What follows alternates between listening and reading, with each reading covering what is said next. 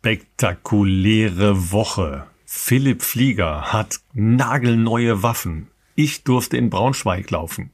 Was das alles mit diesem Podcast zu tun hat, klären wir jetzt im Bestzeit-Podcast von Philipp Flieger und Ralf Scholz. Und Weihnachten, Neujahr, Geburtstag auf einen. Durftest du schon wieder Pakete auspacken? Wie sieht's hier aus? Wie geht's dir?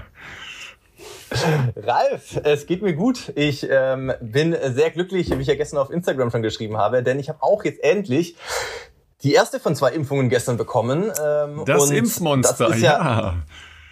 Absolut. Du bist ja schon schon länger äh, mit beiden durch. Impfungen durch. Und ähm, ja, bei mir ist jetzt zumindest mal ein erster Schritt getan. Äh, ich freue mich, ganz ehrlich. Also nicht nur, dass man natürlich ähm, so ein bisschen seinen Beitrag äh, vielleicht leisten kann, dass man eine Normalität für alle irgendwann wieder herstellen kann, sondern ähm, natürlich auch, weil es für mich sicherlich äh, in der weiteren ähm, Jahresplanung äh, manche Reiseaktivitäten und Wettkampfgeschichten sicherlich erleichtern wird. Es geht jetzt bei mir nicht darum, äh, Urlaub auf Malle zu machen, sondern es geht darum, dass ich äh, mal wieder so wie früher meinem Job nachgehen kann und auch nach in Trainingslager fliegen kann, äh, ohne dass ich dann, äh, wenn ich zurückkomme, in Quarantäne muss. Dazu haben wir auch übrigens äh, eine sehr interessante äh, Zuschrift auf Instagram bekommen vom äh, Leo, ähm, der sich ähm, über das Thema Europacup nochmal informiert hat. Da gab es ja doch, haben wir schon äh, dargestellt, ein paar Probleme, dass das deutsche Team nicht starten konnte. Die äh, Nachricht müssen wir auf jeden Fall später aufgreifen, denn äh, das wird scheinbar in anderen Ländern anders gehandhabt. Und ansonsten ähm, geht mir soweit ganz gut. Ich könnte jetzt sagen, dass bei mir draußen im Flur äh, so ein kleiner Berg an äh, Paketen ist, den ich noch gar nicht, ähm, dem ich noch gar nicht nachgehen konnte, alle zu öffnen. Aber du hast natürlich vollkommen recht. Äh, Weihnachten, Ostern und Geburtstag äh, war schon vor ein paar Tagen, denn ähm, ich habe sehr, sehr ähm, interessante, äh, sagen wir mal, Post aus Herzogenaurach bekommen und die war sogar gar nicht angekündigt. Insofern war der Überraschungseffekt äh, umso größer. Die einen Schuhe, da habe ich ja schon auch die Woche auf Instagram mal gezeigt. Die durfte ich schon zeigen, weil die sind, äh, wie ich gesehen habe, auch schon auf der Website erhältlich. Ähm, praktisch ein ähm, Update, kann man sagen, vom ganz klassischen Adios, der sich aber, wer den klassischen Adios kennt, sehr, sehr, sehr, sehr verändert hat. Ähm, kein Boost mehr, nur noch Lightstrike und Lightstrike Pro, was ja auch im, im, im Top-Modell momentan du redest, drin ist. Du redest in böhmischen Dörfern für mich. Das ist aber ein Schuh mit Schnürsenkel oder was zum Laufen. Ja. ja, aber der läuft von alleine. Ach so. Also das ist, den ziehst du an und dann geht das, geht, geht die Post einfach ja, das, ab. Das habe ich, auch, das hab ich auch gedacht in St. Pölten, ey. Und dann, was ist der beste Schuh ohne Socken? Ein zu harter Schuh für meine Füße, ganz einfach. Adilette. Ja, Adilette habe ich an, habe ich an, weil das ist, das ist immer noch, das, ich habe immer noch eine fette Blase, so ein Mist, ey. Ja, Macht es nicht, lauft nicht bei diesem Schuhe. Wetter ohne Socken. Es ist echt nicht cool. Ja, das dauert eine Weile. Ähm, es gibt noch andere Schuhe, die drin waren, die ich noch nicht zeigen durfte, aber ich darf glaube sagen, was es ist. Nämlich es ist der Adios Pro 2.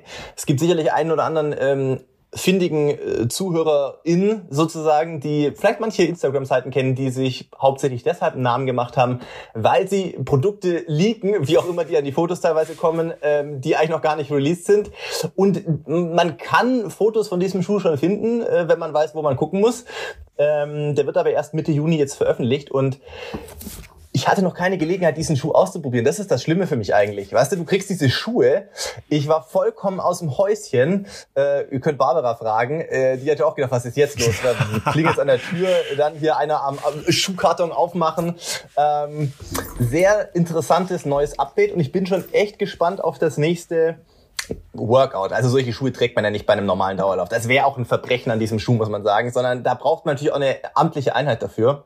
Aber ähm, vielleicht gibt es am Wochenende die Möglichkeit. Aber jetzt hast du noch äh, einen äh, lahmen linken oder rechten Arm oder äh, was macht die Impfung mit dir?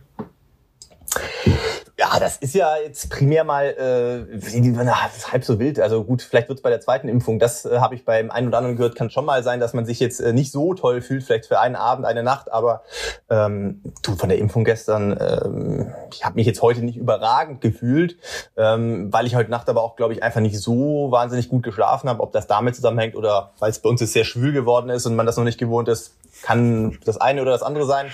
Ähm, Wenn die Sonne scheint in Regensburg, dann schläft er gleich schlecht. Uh. Ja, das ist man nicht mehr gewohnt, diese Hitzeentwicklung hier.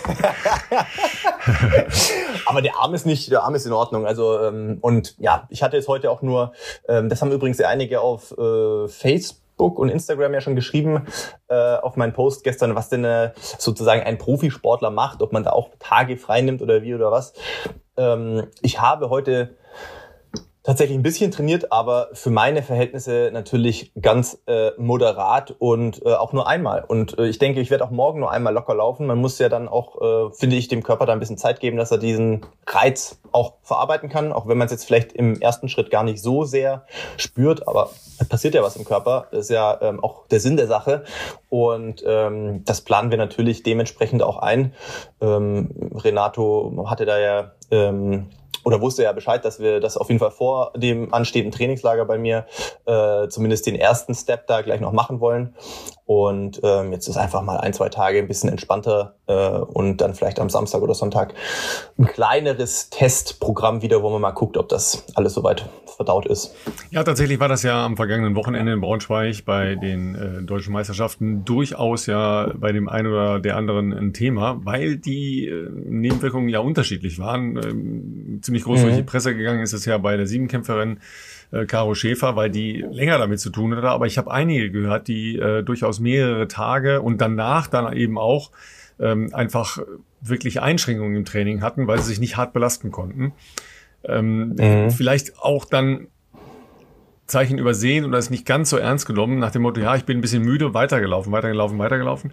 Und ja. dann äh, zieht sich halt immer runter, ja muss man äh, sicher immer sehr individuell sehen, hat sicher auch mit den jeweils äh, verabreichten Mitteln zu tun, ja, weil bei Astra ist äh, die erste Impfung in der Regel mit mehr Nebenwirkungen und bei den äh, anderen, bei den mRNA-Impfstoffen äh, potenziell eher die zweite, weil sich der Körper dann erst dran gewöhnen muss und so weiter. Aber das ist natürlich total individuell, ja. Und wenn du dann daneben hängst ein paar Tage in so einer Saisonphase, wo es auf deutsche Meisterschaften nur so zugeht, das kann natürlich doof werden, ne? das ist klar. Also das ist natürlich vollkommen richtig. Ich habe auch bei Caro Schäfer, ähm, also ich habe das damals nicht äh, so direkt mitbekommen, aber jetzt so wie du das natürlich ähm, erzählt hast, ist da glaube ich die, wie soll ich sagen, der, der, der vielleicht auch Druck oder so vom Saisonplanerischen ist das ja einfach was komplett anderes. Ne? Wie du sagst, wenn du auf deutsche Meisterschaften oder auf deinen äh, vielleicht ersten Mehrkampf-Höhepunkt, weiß gar nicht, ob es in Götzes war. Nee, hat sie abgesagt. Genau, hat sie abgesagt. Ah ja, dann hat's genau, aber wäre geplant mhm. gewesen und dann ist man natürlich viel eher geneigt, glaube ich, zu sagen, uh, ich habe jetzt hier vielleicht noch ein paar Kerneinheiten, die ich eigentlich noch gern äh, im Training mal machen würde und ist man vielleicht naja, eher bereit, äh, ein bisschen da äh, zu pushen im Training, während bei mir, äh, Gott sei Dank, sage ich jetzt mal, vom Planerischen wird ja das das nächste größere oder der nächste größere Wettkampf ja tatsächlich als Marathon hoffentlich irgendwie im Herbst stattfinden. Und äh, deswegen ist jetzt sozusagen ganz am Anfang oder noch kurz vor der eigentlich ganz spezifischen Marathon-Vorbereitung äh, für mich ehrlich gesagt noch ein ganz guter Zeitpunkt, das hoffentlich dann ähm, äh, auch gut über die Bühne zu bekommen, einfach ähm, damit man dann ja, dann auch zukünftig für, wie gesagt, Wettkämpfe und Trainingslager da ähm, sich keine Gedanken mehr machen muss, äh, kann ich da hinfliegen oder wie komme ich wieder zurück und muss ich dann in Quarantäne? Das sind natürlich schon ähm, auch wichtige Dinge, die man damit einkalkulieren kann. Ja, bei mir ist ja tatsächlich sogar eher dann ähm, das nächste Thema, was ist mit Auffrischung, äh, in welchem Zeitraum müssen mhm. die sein? Weil das ja. standen ja mal so Diskussionen äh, ungefähr sechs bis acht Monate. Das ist dann schon wieder im Herbst, mhm. ja, ähm, also Spätherbst, aber dann gehen die Diskussionen ja los. Die werden wir sicher kriegen dann, ne, ähm, dass bestimmte Sachen dann nochmal aufgefrischt werden müssen. Das kann schon gut sein. Könnte bei dir dann ein äh, Thema vielleicht noch sein, auch in Richtung Hawaii oder sowas? Nee, Weiß nicht, ob man das da ist noch nicht ganz ähm, so, äh, da gibt es noch gar keine, ähm, gar keine Geschichten, ne, wie das da jetzt äh, mhm, vonstatten okay. geht. Ja, wir haben nur noch mal eine kleine Vorlesung in Richtung Olympische Spiele bekommen, wo ja auch noch ähm, heftigst oh. in alle möglichen Richtungen, sowohl von Athleten als auch ähm, allen weiteren beteiligten Menschen diskutiert wird. Ähm, jedenfalls reicht nicht, äh, da mit einer Doppelimpfung anzukommen, sondern du wirst trotzdem noch ähm, permanent getestet und darfst dich auch äh, erst nach 14 Tagen frei bewegen in Tokio. Äh, nach 14 Tagen fahre oh. ich aber wieder nach Hause. also das, äh, in der okay. Zeit wird es äh, keine Option für mich geben, mich jedenfalls in, in Tokio frei zu bewegen. Das ist schon mal klar. Und jetzt gab es aber auch nochmal einen Ansatz, ähm, die Gesamtzahl der Menschen, die nach Japan reisen, nochmal deutlich zu reduzieren. Also sowohl okay. ähm, nochmal bei jeder Sportart zu überlegen, ob wirklich die Kontingente alle voll ausgeschöpft werden. Das kann nochmal auch ein mhm. Thema bei Leichtathleten sein, ja, ob also zum Beispiel die Sachen, ähm, die im Moment möglich wären, über Nicht-Erfüllen der Norm, aber dann über die Weltrangliste nominiert zu werden, was im Moment eine Option ist mhm. in der Welt, Weltleichtathletik, dass die dann halt nicht mehr gezogen werden. Ja, oder dass halt Mannschaften, äh, die aus welchen Gründen auch immer Probleme haben ähm, mit äh, Corona oder mit Reisen oder dergleichen mehr, dass die dann nicht äh, ersetzt werden. Also dass halt äh, darüber reduziert okay. wird, aber auch nochmal äh, Reduzierung der ähm, Medienakkreditierung, äh, ja, nicht vergessen, sind so roundabout 12.000, 13.000 Athleten, aber 20.000 Medienschaffende. Das ist halt, das ist halt auch eine Menge. Krass. Ja, man darf halt nicht, da sind natürlich ja. alle Menschen ähm, subsumiert, die eben äh, an dem Erstellen auch von Medienprodukten beteiligt sind. Ähm, darf ja. halt nicht vergessen, alleine NBC, ja, also nur, nur die. Mhm. Damit ist jetzt noch niemand das Grunderstellen der ganzen Fernsehsignale zum Beispiel. Ja, das machen ja, macht ja die, äh, der Olympic Channel selber, ja. Also die haben eine Produktionsfirma, die machen das selber. Nur NBC für nur das amerikanische Programm sind 3000 Menschen. Ja, 3000 Menschen bringen die dann normalerweise hin. Ja. Also wie das jetzt zum Beispiel dann sein wird, weiß ich nicht. Normalerweise, weil die mit Abstand die äh, meiste Kohle zahlen ähm, in dem Bereich, ähm, sind die auch alle da. Die haben immer so ein eigenes kleines Dorf, total abgeriegelt. Da kommt auch, kommst du auch gar nicht so ohne weiteres rein. Ja, also das ist, äh, ja, weil die natürlich auch so wegen Sicherheitsbedenken und so, da steht dann immer Secret Service davor. Und dann, ähm, Krass. ja, ja, mal, hallo. Ne, also wahrscheinlich. Kann man nicht mal abends auf ein Bier beim Kollegen vorbei. Das kannst du, das kannst du machen, aber da musst du äh, fast sein, dass du das mit zusammengebundenen Händen hast. Also musst du das Bier ein bisschen kompliziert trinkst. Ja. Nee, also klar kann man, äh, kann, gibt's halt auch Kontaktoptionen, aber ähm, das Ding selber ist komplett abgeschottet von der Außenwelt. Das ist, glaube ich, dann in der Zeit amerikanisches Territorium oder so. Also ich weiß es nicht, aber es ist schon crazy. Ja. Also die fahren da immer richtig auf. Und wer mal eine Übertragung in, äh, im amerikanischen Fernsehen gesehen hat, ja, ich hoffe, dass, dass er nie wieder über unsere Übertragungen motzt. Du siehst wirklich nur den Fokus komplett reduziert auf die amerikanischen Athleten. Ja, also eine Internationalität spielt bei denen eine total untergeordnete Rolle. Da kriegst du oft gar nicht mit, wer irgendwie Gold, Silber, Bronze gewinnt, sondern es geht nur um die amerikanischen Athletinnen und Athleten. Also es, auch wenn die nicht vorne sind. Ja, ja. Ja, also die gewinnen okay. ja eine Menge, aber nicht alles. Ja, und wenn dann einer Fünfter wird, dann wird darüber stundenlang diskutiert. Dann wird vielleicht nochmal genannt, wer gewonnen hat, aber wer Zweiter und Dritter wird, ist uninteressant. Ja, also es ist eine andere Herangehensweise, also ganz andere Herangehensweise. Ja, wer das mal erlebt hat oder du hast äh, ja davon gesprochen, ne, wenn man äh, zum Beispiel im Urlaub auf Malle ist oder sonst wo und vielleicht nicht deutsches Fernsehen kriegt, das ist schon anders. Ja. Das ist schon anders. Ja. Ja, aber gemotzt, ähm, wie gemotzt wird dir, immer. Ralf? Also ich meine, ich habe angeguckt. Immer. Ich habe ja.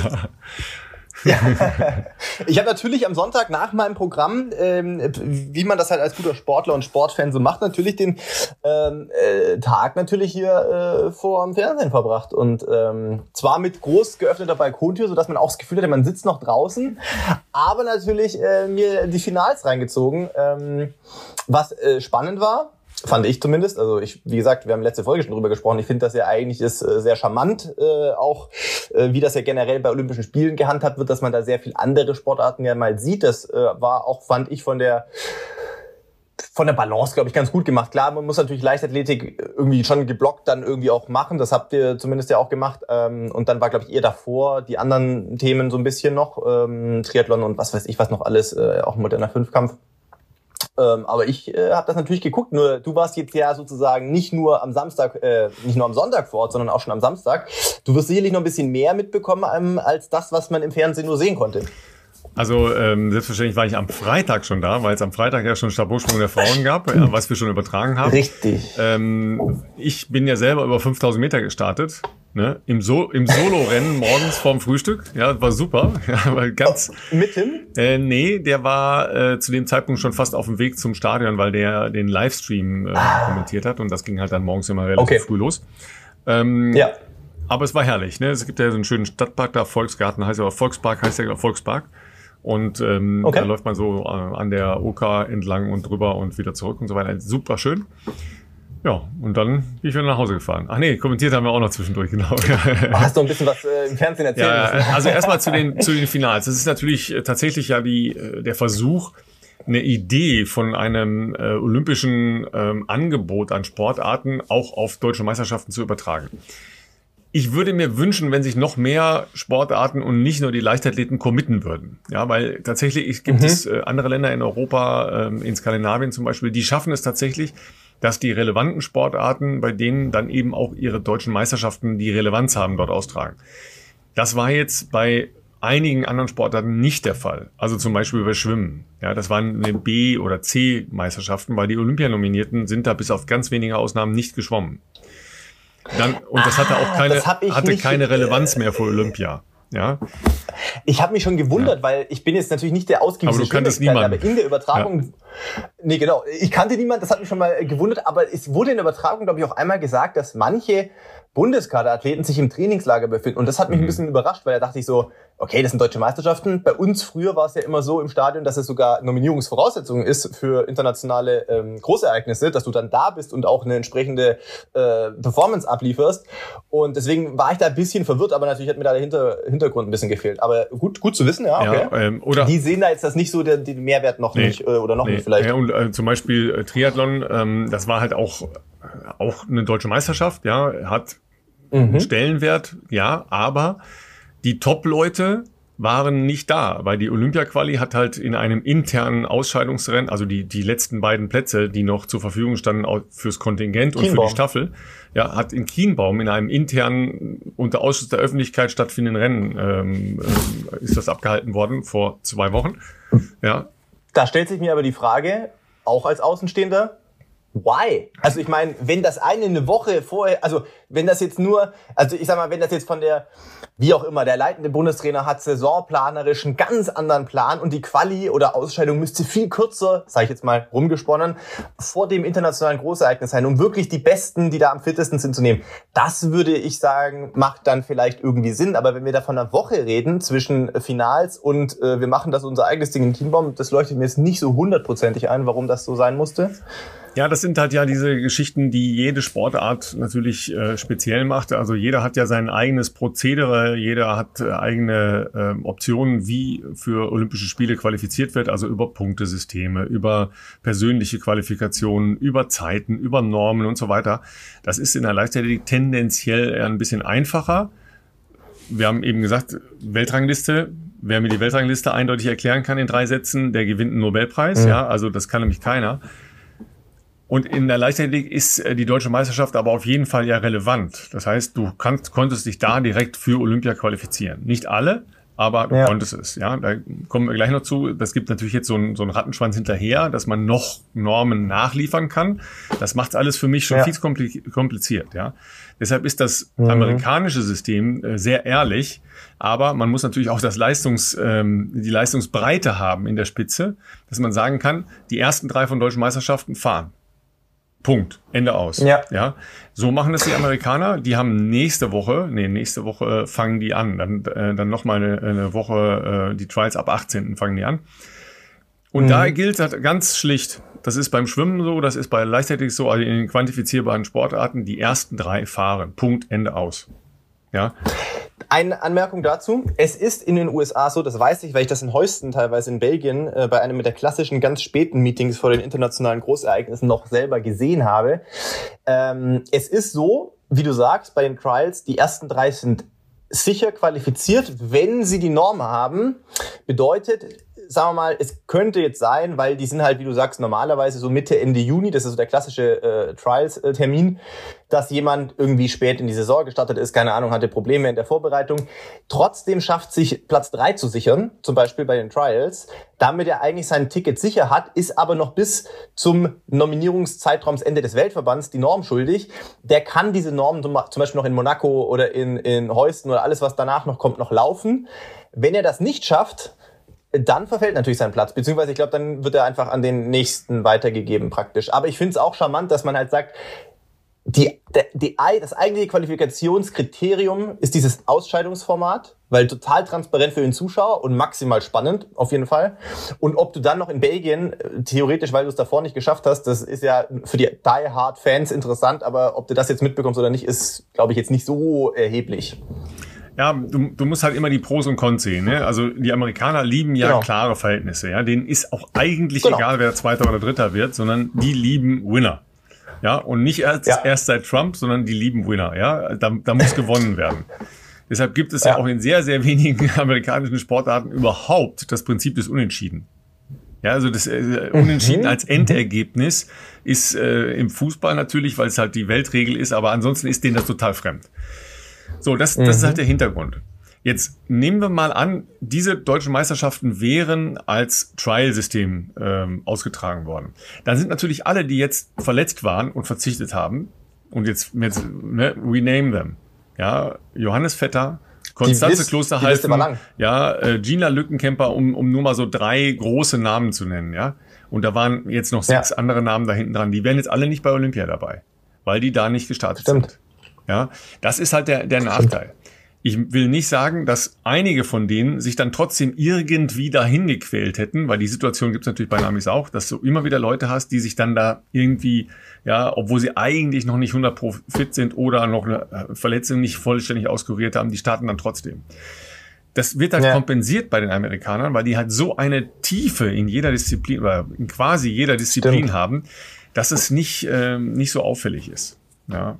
Gut, du hast auch natürlich einen, ähm, einen Vorteil in der äh, in der Wetter, in der Großwetterlage, weil du findest in den USA immer eine Region, wo super Wetter ist. Das ist halt in Deutschland, wie ja. wir jetzt mal gesehen haben, in den letzten beiden Jahren waren ja außergewöhnlich gut, aber jetzt war es halt viel nicht gut, ja. Und das merkst du natürlich vor allen Dingen den, äh, den schnell äh, zuckenden Sportarten der Leichtathletik schon an. Ja, da, da hängen einige noch zurück, weil sie auch im Training keine guten Bedingungen hatten.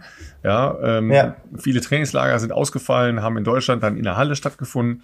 Das ist ein Hauch anders. Deshalb, man muss das gut überlegen, ob das für das jeweilige Land das richtige System ist. Dass es einfacher ist, nachvollziehbarer, und am Ende vielleicht sogar fairer, weil wir haben uns ein bisschen kaputt gelacht über die äh, Nominierungskriterien. Ja, das sind halt wirklich 28 Seiten. Ja, plus noch der Anhang, ja, der siebenseitige Anhang äh, Spezialitäten der Olympianominierung. Also es gab nicht so viele äh, am Wochenende, die das, glaube ich, verstanden haben, was da Tango ist. Ja, mein, meine, Lieblings, meine Lieblingsszene war am Samstag als äh, die Hochsprung-Siegerin feststand, ja, Imke Onnen. Mhm. Und die hat sich mhm. gefreut. Ne, war länger verletzt auch und konnte das erste Mal wieder richtig springen und ja, ist deutsche Meisterin geworden. Der Bundestrainer wusste nicht, dass sie mit diesem Sprung nominiert war. Dann hat die, Teamleit die Teamleiterin, ja, hat dann, äh, ja, gute Besserung, äh, Brigitte Koschilgen äh, ist leider auch schwer krank, ähm, die hat dann angerufen und gesagt, ey, übrigens, ja, die ist nominiert dabei. Und hat, während er mit ihr da stand und sagt, ja, deutsche Meisterin und so, ganz gut, ja, schön, dass du wieder gesprungen bist und so. Und dann, ach so, äh, die Brigitte ruft übrigens gerade an.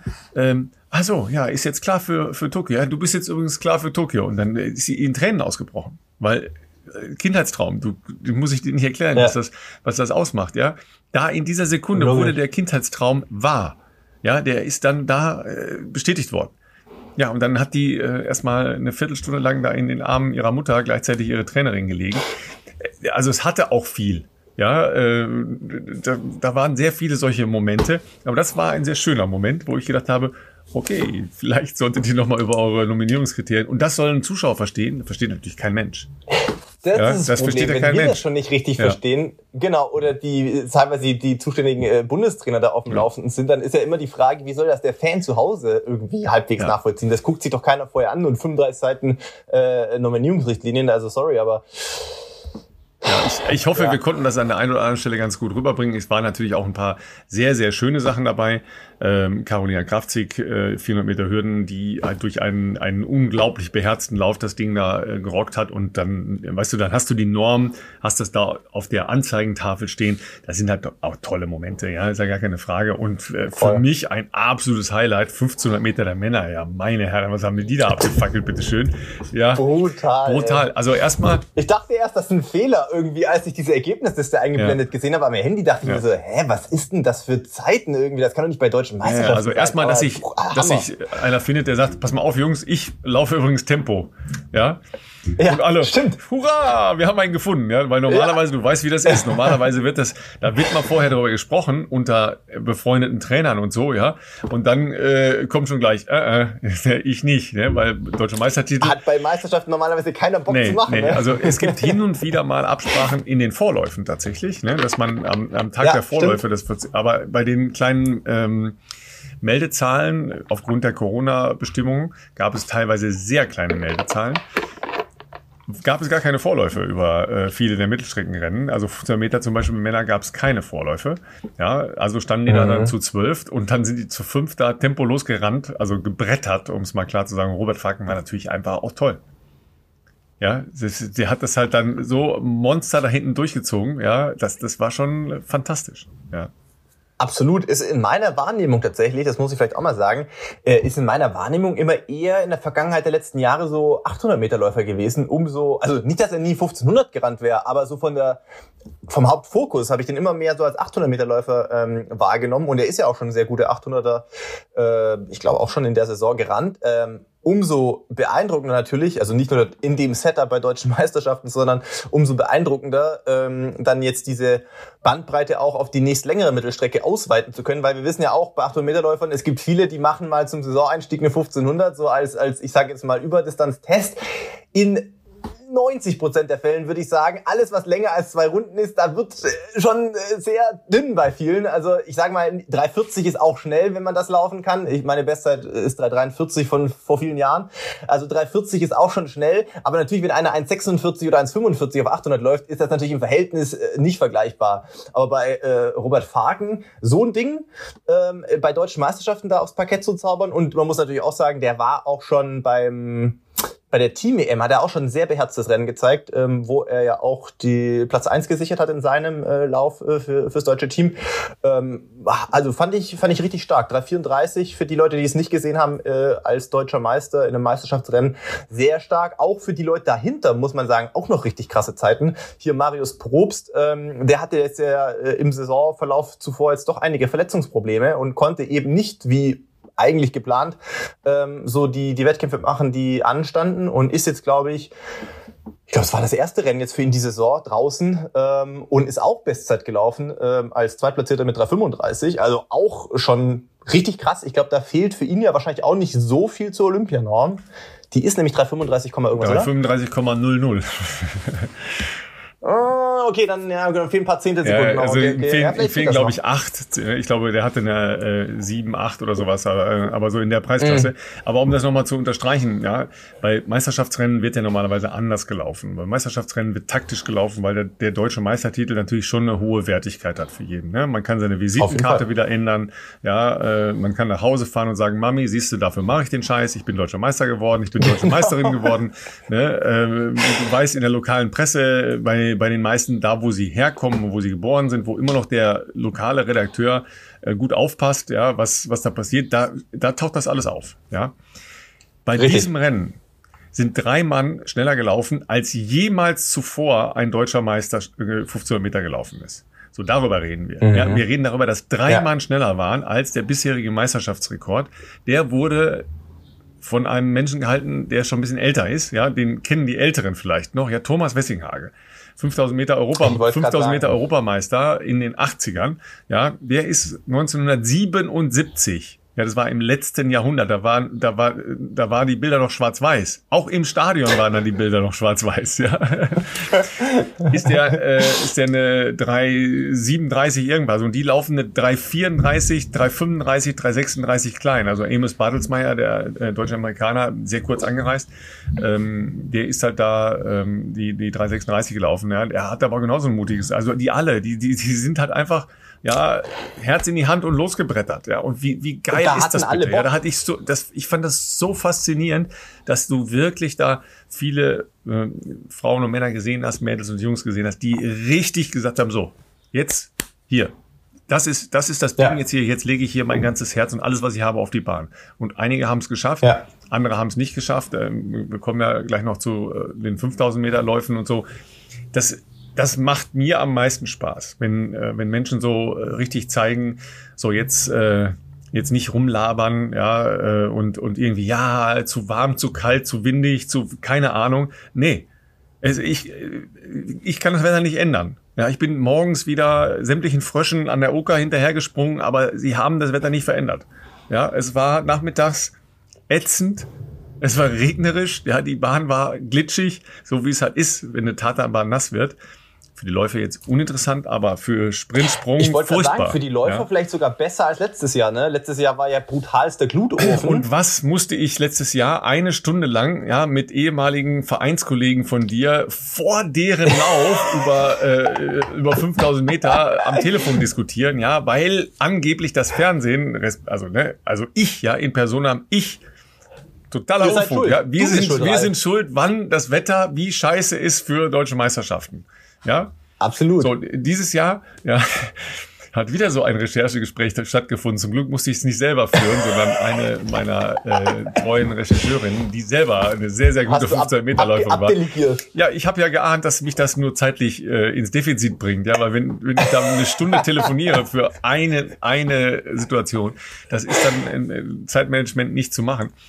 Da ging es genau wieder so los seit 25 Jahren sage ich schon, das muss anders sein und das Fernsehen, die haben noch nie Einfluss genommen auf die Austragung der 10.000 Meter oder 5.000 Meter Entscheidung bei deutschen Meisterschaften.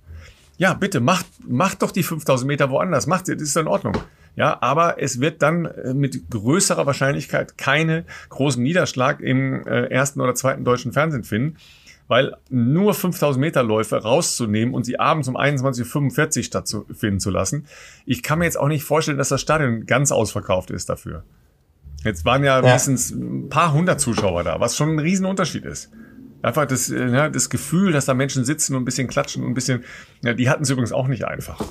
Das klang ja so toll, ja. Man hat gesagt, gesagt endlich Zuschauer da und so weiter. So, es gab eine Morgensession und eine Abendsession. Die Morgensession mhm. fing an beiden Wochenendtagen, Samstag, Sonntag, jeweils um 10 Uhr morgens an. Was man mhm. den Leuten nicht gesagt hatte, sie konnten nicht zwischendurch aus dem Stadion raus. Es gab zu essen und so weiter, alles den, klar. Ja, aber zwischendurch. Den ganzen Tag mussten die aber ganzen Tag. Ja, aber es gab aber zwischendurch auch schon mal zwei, drei Stunden keine Wettkämpfe. Und die letzten Finals waren am Samstagabend um fünf nach acht. Also zehn Stunden lang im Stadion. Und am Sonntag um ähm, 17.45 Uhr. Ja, meine Herren, ey, da musst du aber, da musst du aber ein echter Fan da sein. Bei, Bock auf bei, leichte, bei leichtem Nieselregen und äh, 18,5 Grad. Also unterm Dach, aber das, da muss schon ein bisschen härter drauf sein. Das waren die Ultras der Leichtathletik-Szene sozusagen. Ja, es waren ja tatsächlich viele Leute, die, ähm, die halt auch so im, im, Pflege, im, im Ärztebetrieb und äh, ja, die jetzt keinen Spaß hatten in, der Corona-Pandemie. Ja, ja, ja, klar. Ähm, aber denen musst du dann äh, die die Schönheit der Leichtathletik auch erstmal klar machen, wenn du, wenn du da fünf Stunden sitzt und dann sagst, deswegen vielleicht. Ich würde jetzt Stunden. gerne mal, ich würde jetzt gerne mal äh, in das kleine Restaurant da vorne gehen, aber das war, äh, war ja möglich. Aber nein, man durfte nicht raus. Oh, ja. krass, okay, krass. Und es krass, war natürlich krass. auch so, dass ähm, wieder alle getestet werden mussten. Auch ich als doppelt geimpfter musste getestet werden. Das heißt, du hast einen Test gemacht. Da vor Ort konnte man direkt okay. äh, am, am Eingang einen machen, aber dann musst du eine Viertelstunde warten.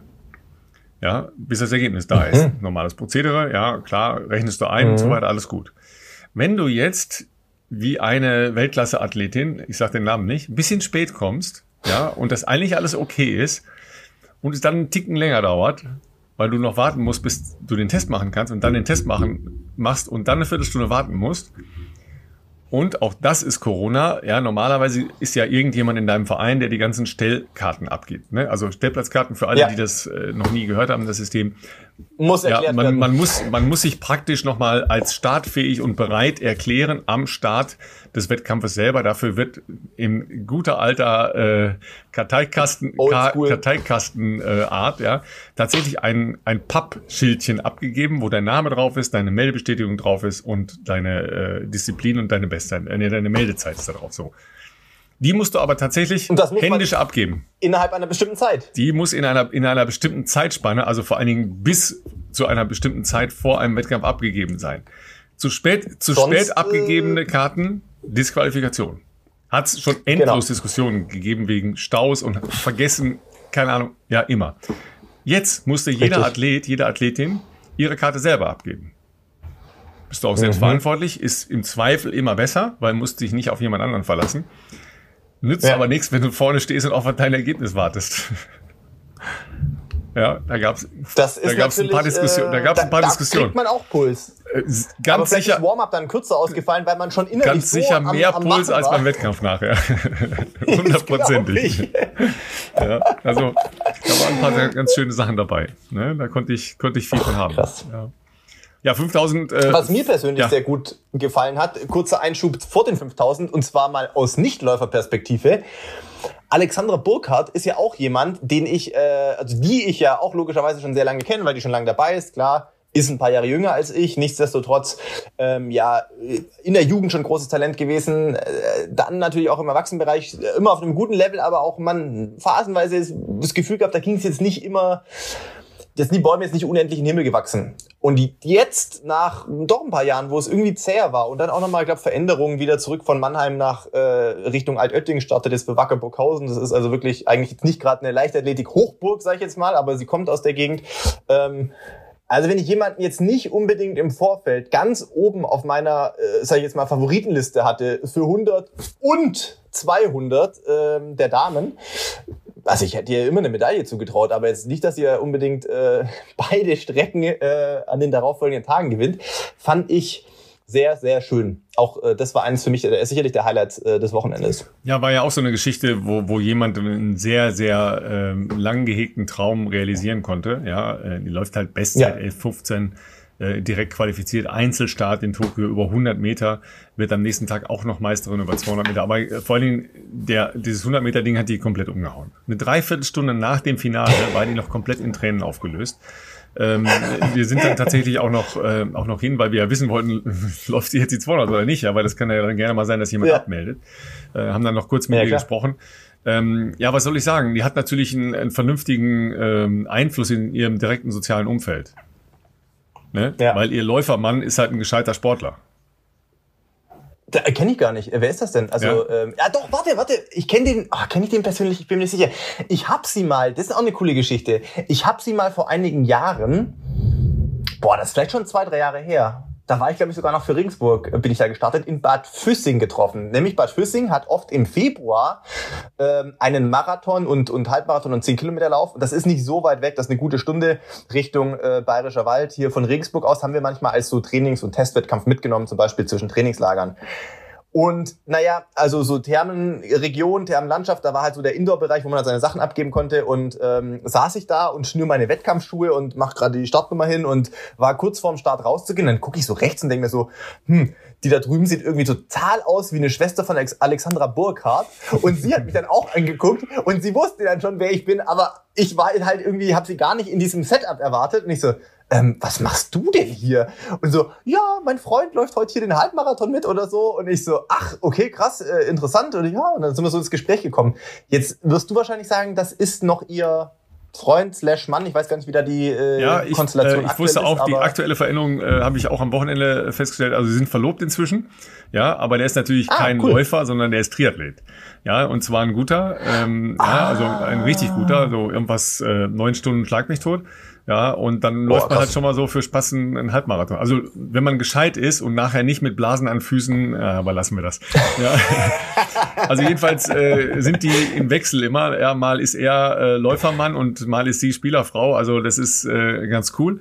Ja, und auf jeden Fall, ähm, was du natürlich dann in so einer Beziehung, also ist natürlich extrem fokussiert zu sein, halt auf Sport auf der einen Seite. Das ist natürlich auch viel Sport, ja.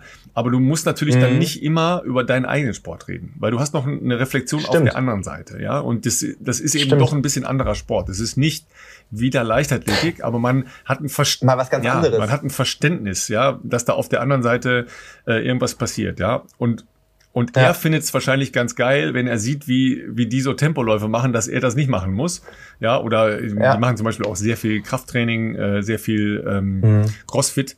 Ja, sicher auch so mhm. äh, eine, eine, eine Veränderung, eine Herangehensweise, äh, da komme ich gleich nochmal zu, ähm, die sie jetzt wirklich auch nochmal nach vorne gebracht hat. Und ähm, sie würde wahrscheinlich jetzt eher nicht so viel schwimmen und nicht so viel Radfahren und nicht so lange laufen. Also ganz sicher alles das nicht. Ja, äh, das, ja, ja, ja. und äh, das hilft, glaube ich. Ja, also auf jeden Fall so ein leistungsorientiertes Mindset, natürlich auch viel äh, Regeneration und Essen und so, weißt du, da musst du jetzt nicht dich dafür rechtfertigen, was du isst oder warum du wann was nicht isst oder doch isst, keine Ahnung, ja. Ja. Äh, auf jeden Fall, ich ja. habe mich auch total für die gefreut, weil die, äh, wie du ja richtig gesagt hast, äh, im Prinzip immer so an der Grenze war. Staffel äh, war immer ne, dabei, dann oft nicht gelaufen, weil dann vier andere in der tatsächlichen Staffel drin waren. Sie war auch bei ein paar Staffeln dabei. Äh, aber da zweimal das Ding zu rocken und durchzuziehen, ja, aber die war, die, die konnte gar nicht schlafen die ganze Nacht, hat sie erzählt, weil es war so überwältigend, ja. Ähm, und du weißt, was passiert, wenn du äh, nach Burghausen zurückkommst und äh, deutsche Meisterin 100, 200 geworden bist, ja da ist natürlich Die werden hier Vollbank. Straßennamen nach ihr ja, benennen wahrscheinlich. Ne? Also so. tatsächlich hat sie einen Trainer, ja. ähm, ist noch ein relativ junger Trainer, der selber äh, bis vor nicht allzu langer Zeit äh, Sprinter war, der jetzt gerade gewechselt ist von München nach Zürich, weil er da ähm, eine Anstellung bekommen hat. Und sie okay. pendelt halt relativ viel äh, hin und her, dass sie mal in, in Zürich trainiert und ähm, aber auch relativ viel in München trainiert. Ja. Krass. Okay, ja, okay. Eine dieser äh, wirklich tränenrührenden und herzergreifenden Geschichten des Wochenendes, ja. Und wir haben ja, Absolut. ich habe ich hab da so mehrere Heulsusen, also Männer äh, an, an meiner Seite, die dann immer, äh, die sitzen da wirklich mit Tränen in den Augen. Also da, da sehe ich dann immer, okay, das, äh, das tangiert hier auch echt viele, ja. Frank Busemann, Frank Busemann, der ja unser Experte da ist, der sagt das immer ganz offen. Der sagt, ey, nehmt mich da nicht so schnell dran, weil ich, ich muss da immer mitheulen. Ja, weil ich, das ist, das, das ist halt, der, der geht da auch so mit, der hat den gleichen Puls wie die beim Rennen, ja, weil, weil der da so mitgeht, ja. ja. Und das, das packt den halt so emotional, der, der steht dann da mit, äh, mit feuchten Augen oder mit Tränen in den Augen, weil es ihn äh, so fasziniert, dass da, ich meine, der hat das ja auch alles, alles erleben äh, dürfen, ja, Klar. dass sich da so Träume Natürlich. erfüllen und, und da so, so, bei Jahre arbeitest du an so Geschichten, ja. Ich meine, es gibt ja natürlich auch die negativen äh, Geschichten, ja, die einen genauso zu, zu Tränen äh, rühren können, ja. Wenn da Karrieren Klar. enden ja, mit äh, einem vergeblichen Versuch, irgendwas zu erreichen. Ja, ja absolut. CrossFit sollte ich, wollte ich noch sagen. Äh, irgendwo hat uns ja. jemand geschrieben, ähm, dass jetzt wieder die Zeit losgeht, wo der innere Schweinehund, ähm, sie, es war, äh, war eine Lady, muss ich nochmal raussuchen, äh, wer es war, nicht mehr dazu bringt, ähm, Stabi-Training zu machen. Ja, weil gutes Wetter, mm. ja, äh, jetzt kann man wieder rauslaufen und alles Mögliche und äh, sie schafft es einfach nicht mit dem Stabi-Training. Ja, ich habe ähm, Abhilfe versprochen. Ja, wie machen wir das jetzt? Ja, also ich würde vorschlagen, ähm, jeder von uns macht ein 1,30 Video, ja, die besten Stabi-Übungen äh, schnell gemacht für Läufer, ja, und dann ist Pflichtveranstaltung für alle Zuhörerinnen und Zuhörer, ja, einmal am Tag. 1,30, 1,30, also Leute, 1,30, ihr schafft das. Ja, sagen wir, sagen wir drei Minuten. Also ich glaube, drei Minuten. Ich glaube, ich habe sogar auch die, ich glaube, sie hat irgendeinen Beitrag kommentiert ja. irgendwo und ich habe, glaube darauf geantwortet. Also, um es mal ganz einfach zu machen, man kann sie natürlich da bei diesen Themen komplett verkünsteln und die total abgefahrensten Übungen machen. Die Basic-Übung und trotzdem eine der effektivsten Übungen bin, sind nicht irgendwelche Sit-Ups und so bin Zeug. Sehr gespannt. Ja, es sind einfach Planks. Ja. Plank Variations. Du hast natürlich da keine, äh, natürlich nach oben keine äh, Grenzen, ähm, äh, die du da, du kannst natürlich das mit einbeinig machen, du kannst das mit rechter Arm mit Gegenbein strecken und gerade bleiben, aber du kannst auch einfach mal anfangen mit einer normalen ähm, Unterarmstützposition und hältst das mal für 30 bis 45 Sekunden. Dann machst du das auf der rechten Seite, auf der linken Seite und rücklinks. Dann sind wir schon mal bei zwei Minuten plus X oder so. Wenn wir 45 Sekunden machen, natürlich mehr. Und wenn du das ein paar Mal machst und denkst, uh, das langweilt mich, dann kannst du natürlich damit äh, seitlich äh, Hüfte hoch, Hüfte runter, ein Arm abspreizen, Arm, äh, äh, ein Bein noch abspreizen und so weiter und so fort. Das sind keine Grenzen. Du kannst noch Hanteln in die Hand nehmen, du kannst Gummibänder. Äh, Liebe Zuhörerinnen und Zuhörer, und ich habe das jetzt alles gerade mitgemacht und ich habe jetzt einen Knoten. Wie komme ich da wieder raus? ja, du hast halt wie diese Übung den ganz großen Vorteil, dass du halt einfach die kompletten ähm, Muskelketten äh, trainierst sozusagen. So wie es halt beim Laufen auch ist. Also beim Laufen hast du ja auch nie bei einem Schritt jetzt nur isoliert einen Bauchmuskel, der da irgendwas machen muss, sondern immer Stützbein, dann meistens läuft das diagonal durch den Körper, wo alles ja irgendwo die Hüfte stabilisieren muss, den Fuß äh, und natürlich dann irgendwo auch Oberkörper, Schulter etc. Plank Variations. Pass auf. Da kann man in zehn Minuten jeden Tag schon echt viel ja, machen. Ja, zehn Minuten ist zu lang. Ne? Ähm, wir machen so, Fünf ich, von mir ich aus. mache die Basic Variations und du machst äh, drei Fancy Übungen. Kannst du gerne, kannst du gerne bei äh, bei deinem Physio machen. Ja. Äh, okay. Also drei Fancy und ich mache die Basics. Sehr schön. Ja. Okay. Okay. Da könnt ihr euch mal dran abarbeiten oder wir uns, je nachdem.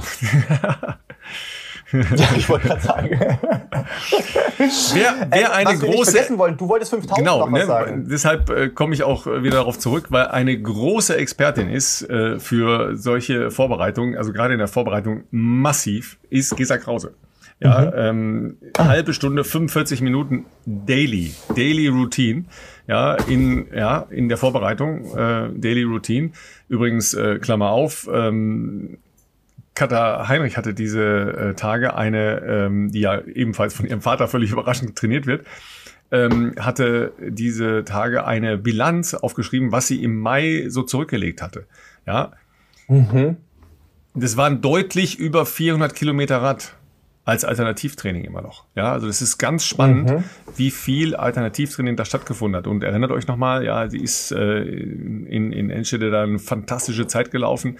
Ist danach dann ja noch nach, äh, nach Japan geflogen, auf einem Teil der Olympiastrecke, äh, Halbmarathon gelaufen. Ja, was eigentlich auch ein extrem smarter Move ist, ja, weil ich war schon mal da. Ich habe schon mal gesehen, was der Tango ist. Äh, wer war schon mal in, in Sapporo vorher? Äh, ja, so weiter. Das ist relativ smart und ähm, lässt dann selbst in dieser Phase noch so viel an alternativen Radtraining da drauf steht, ist echt be äh, bemerkenswert. Ähm, Gesa macht das auch, aber in, mehr in der Vorbereitung, ähm, habe ich jedenfalls das Gefühl.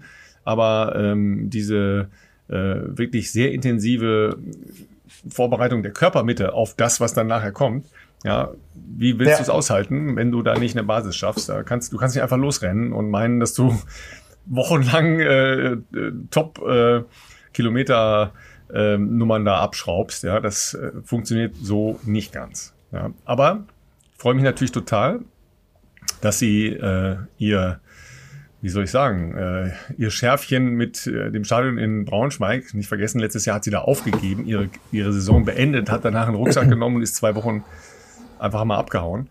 Ähm, mit einem ebenfalls äh, Doppeltitel beendet hat, ja, und dass sie 3000 gewinnt, okay. Aber das war auch nicht langsam, ja. Plus, Nee. Dann wirklich ein sehr, sehr cooles Rennen über 5000 hinlegt, ja, wo Miriam Datke einfach mal fantastisch auch dagegen gehalten hat, ja. Und die eine kommt von äh, 10.000 Meter bis Halbmarathon und die andere kommt von 3.000 Meter Hindernis und die treffen sich da zum 5.000 Meter Rennen. Das war ungefähr so wie ich im, im Volkspark, ne, also, also not und, und lassen da mal richtig einen, äh, einen los, ja, weil auch die haben da nicht irgendwie taktisches Rennen gemacht und hier ist Meisterschaft, sondern die haben Herz auf die Hand und los geht's. Ja, fantastisch, hat mir super gefallen. Ja, sowohl die, ähm, die also die Hindernis war jetzt natürlich sicherlich auch äh, zu erwarten, dass sie das Rennen machen wird. Sie ist ja in Doha eingestiegen, war ja auch schon da. Äh, ich glaube, der schnellste Einstieg äh, ever in die in, in ihre Saison sozusagen, Wettkampfeinstieg. Ähm, also das war sicherlich zu erwarten. Ähm, dass ihr da jetzt auch nicht so viele, wahnsinnig viel Paroli bieten können, war wahrscheinlich auch zu erwarten, nachdem ja Elena Burkhardt ähm, eine derjenigen war, die leider nicht antreten konnten bei den deutschen Meisterschaften. Ähm, der Doppelstart hat mich trotzdem ein bisschen überrascht. Hatte ich jetzt nicht unbedingt so kommen sehen, sage ich jetzt mal. Als ich das dann gelesen habe, dachte ich mir, wow, das wird spannend. Ähm, und ja, mein gut, äh, aus Sicht von Miriam Datke, das Einzige, was sie machen kann, ist sicherlich ähm, von Anfang an zu versuchen, das Rennen ähm, halbwegs schnell zu machen. Ich glaube, in einem reinen Sportentscheidung brauchen wir nicht reden, dass, äh, dass, dass da jetzt das sowieso schon äh, klar ist, sage ich jetzt mal. Mm, aber auch der 5000er war jetzt ja wirklich auch nicht verkehrt. Vor allem jetzt mal aus Sicht von, mir, äh, von ähm, Gesa mit der Vorbelastung äh, des Hindernisrennens, was ja durchaus auch, kann ich jetzt nicht so ganz äh, als Experte reden. Ich bin in meinem Leben die 3000 Meter Hindernis gelaufen, aber vom Hörensagen der Hinderniskollegen ähm, macht das ja schon was mit deinem Körper. Dieses Gespringe über Hindernisse und in Wassergraben und sowas, das äh, merkt man schon ein bisschen am nächsten Tag. Insofern echt ein bemerkenswertes äh, Doppel und ähm, ich habe die Siegerzeit jetzt nicht mehr genau im Kopf, aber es war noch unter 15:30, meine ich weil der letzte Kilometer von Gesa nochmal sehr ähm, flott war. Also das ist schon ähm, auf jeden Fall ein, denke ich mal, sehr deutlicher äh, Fingerzeig, dass bei ihr momentan äh, die Vorbereitung Richtung äh, Tokio auf jeden Fall äh, sehr gut läuft. Ja, und so nebenbei, das sind dann so kleine Feinheiten, ähm, die, die nehme ich dann ähm, immer so mit in mein äh, Kommentargepäck, ja, für die großen Veranstaltungen über 3000 Meter Hindernis war jetzt ja nicht die Frage, wenn sie normale Form hat, wer das jetzt gewinnt, ja, sondern bemerkenswert ja. ist, dass sie dann tatsächlich testet. Ja, sie testet dann mhm. Elemente, die sie nachher, wenn sie bei dem Großereignis was reißen will, braucht. Also das eine ist natürlich äh, mit beiden Beinen, also einmal rechts vorne, einmal links vorne über die Hindernisse drüber laufen, dass man auch aus mhm. einer aus einer schwierigen Situation in einem Feld nicht in Panik gerät, wenn das Hindernis plötzlich, plötzlich irgendwie falsch da ist, ja, sondern dass man dann eben einfach das andere Bein nimmt, ja. Und Mhm. Sagen wir, der, die klassische Überquerung des äh, Wassergrabens erfolgt ja, dass man oben auf das Ding drauftritt, ja, also auf das Hindernis drauftritt und dann mit einem langen äh, Sprungschritt auf ähm, die leicht äh, nur noch mit Wasser bedeckte ähm, hochgestellte Fläche springt. Sie hat ja. mehrere äh, Hindernisse direkt überlaufen, also ist da gar nicht draufgetreten. Das machen in der Männerweltklasse relativ viele, bei den Frauen nicht so viele. Ja, auch eher die Kenianer, sage ich mal, und auch oft eher, in, um irgendeine Entscheidung herbeizuführen, ja. weil du halt vielleicht im besten Falle, wenn du gut rüberkommst, einen Schritt oder zwei Schritte vorne ja, bist. Genau. Ja, also es, und da brauchst du eine Menge Kraft. Es ist für. schneller, man muss aber beschleunigen hin zu dem jeweiligen Hindernis. Man muss eine sehr gute äh, Technik haben. Das ist sowieso in Relation zu der Weltklasse, hat sie eine exzellente Technik. Aber ja. wenn du das nie machst, du kannst ja nicht plötzlich anfangen, in einem WM- oder Olympiafinale das, das zu proben. Ja, das kannst du, das kannst Stimmt. du halt auch im Training ja nur bedingt trainieren. Klar, die Grundtechnik, ja. aber du bist, kommst ja dann nicht ermüdet an oder in dem, in dem halbwegs ist Wettkampf was ist was ganz anderes.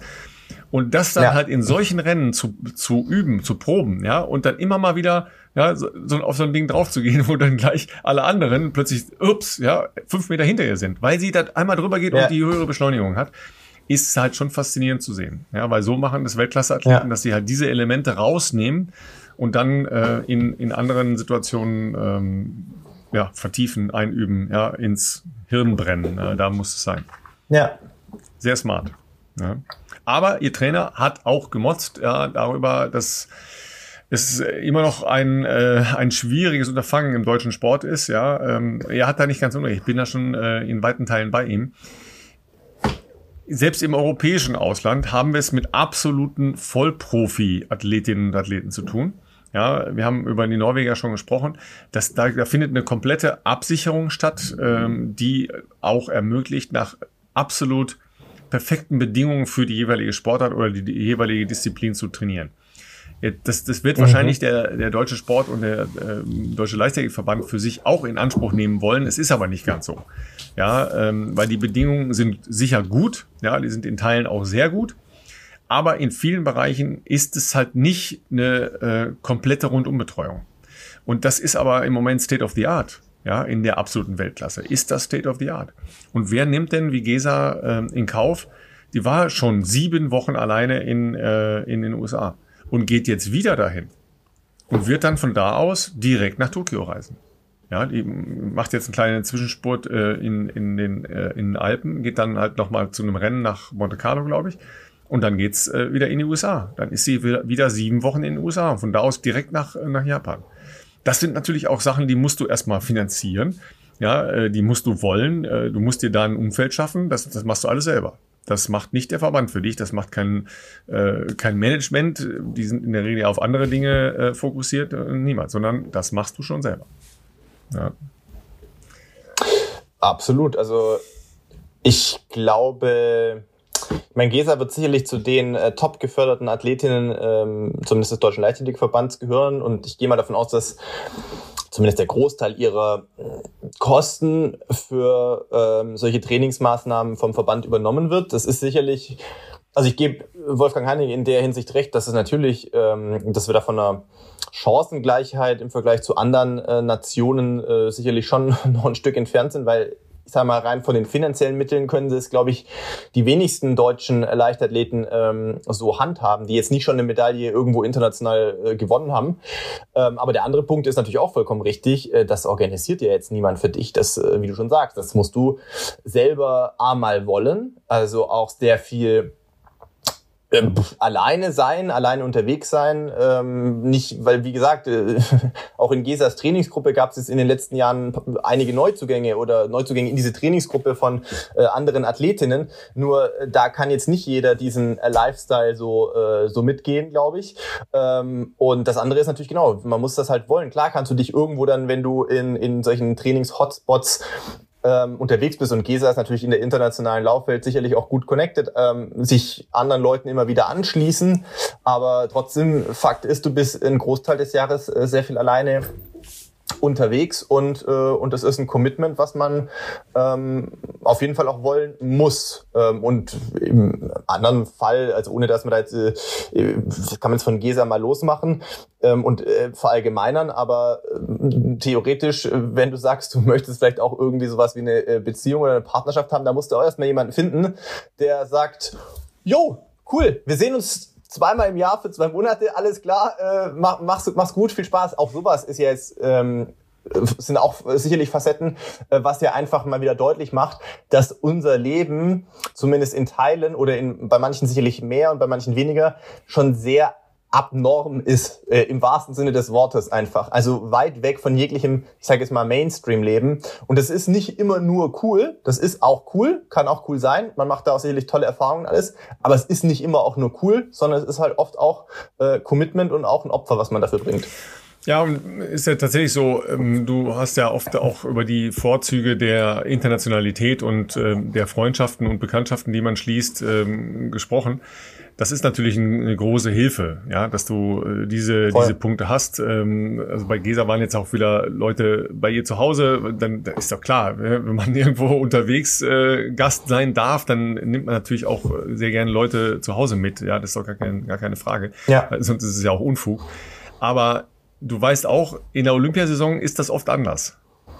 Ja, da gibt's dann doch, mhm. dann gibt's dann doch national abge, abgegrenzte Gruppen, ja, weil da zählen dann ja. halt ein bisschen andere Gesetzmäßigkeiten. Ja, das ist nun mal für eine olympische Sportart, für die olympische Kernsportart der absolute Gradmesser. Und dann sind plötzlich ja.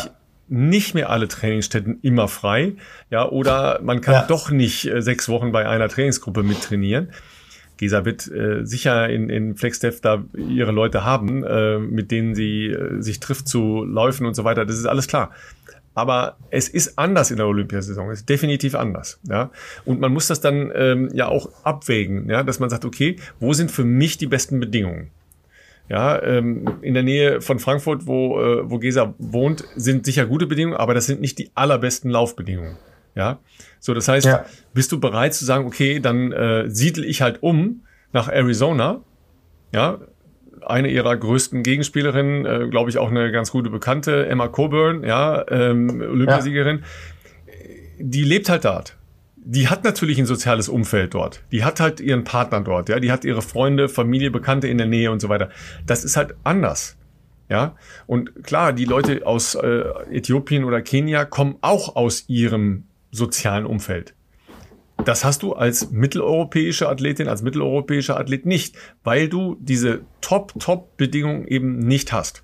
Und dann bist du ein Koffer, ein Kofferlebender. Haben wir die Kofferlebender. Ne? Richtig. Dafür ist bei uns im Sommer dann oft anders. Ja, das ist ganz ähm, toll, es regnet nie. Nach Corona, nach, nach Corona ähm, wieder irgendwie eine normale Saison haben, auch draußen wieder. Ähm, ich gebe dir vollkommen recht in allen Punkten. Es ist genauso, wie du sagst.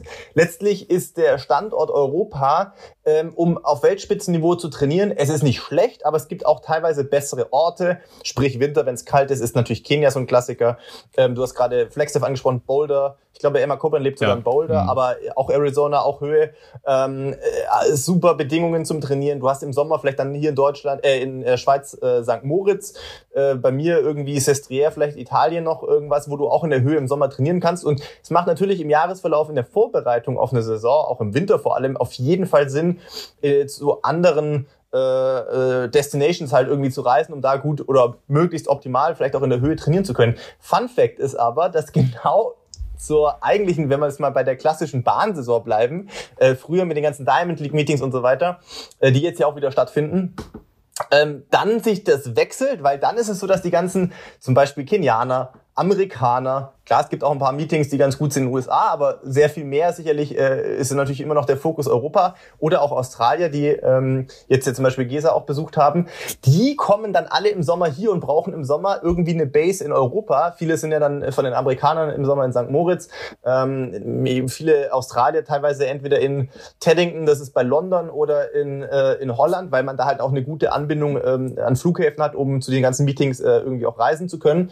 Ähm, die dann halt teilweise wirklich sechs Wochen im Sommer oder acht Wochen, weil du fliegst jetzt nicht nach jedem Meeting wieder zurück nach Australien, sondern dann bist du halt sechs, acht Wochen lebst du aus dem Koffer hier irgendwo in, in Europa und machst ein Meeting nach dem anderen und dann irgendwann deine internationalen Meisterschaften.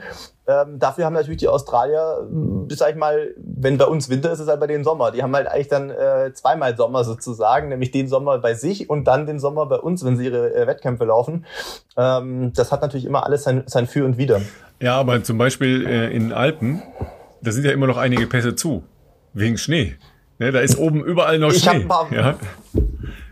Fotos und Bilder gesehen, auch bei Tadese Abraham, der gerade in St. Moritz ist, wo ich mir dachte, ja, sieht noch frisch aus und auch äh, gerade in äh, Sestriere ähm, ist jetzt ja Julian Wanders zu äh, Sondre dazu gestoßen und zu Renato. Äh, und auch ein anderer norwegischer äh, Kumpel, ähm, der jetzt da immer wieder Instagram Stories gemacht hat. Und ich habe auch gedacht, gerade da gibt es ein paar Trails, die noch ein bisschen höher liegen als Sestriere, so eher auf 2-2. Äh, der Sentiero Bordin Trail zum Beispiel. Und da dachte ich mir auch, wo erst Julian vor ein paar Tagen war und jetzt Christian, wo ich mir dachte, Alter, das sieht kalt aus, da ist Schnee noch, was ist denn da los?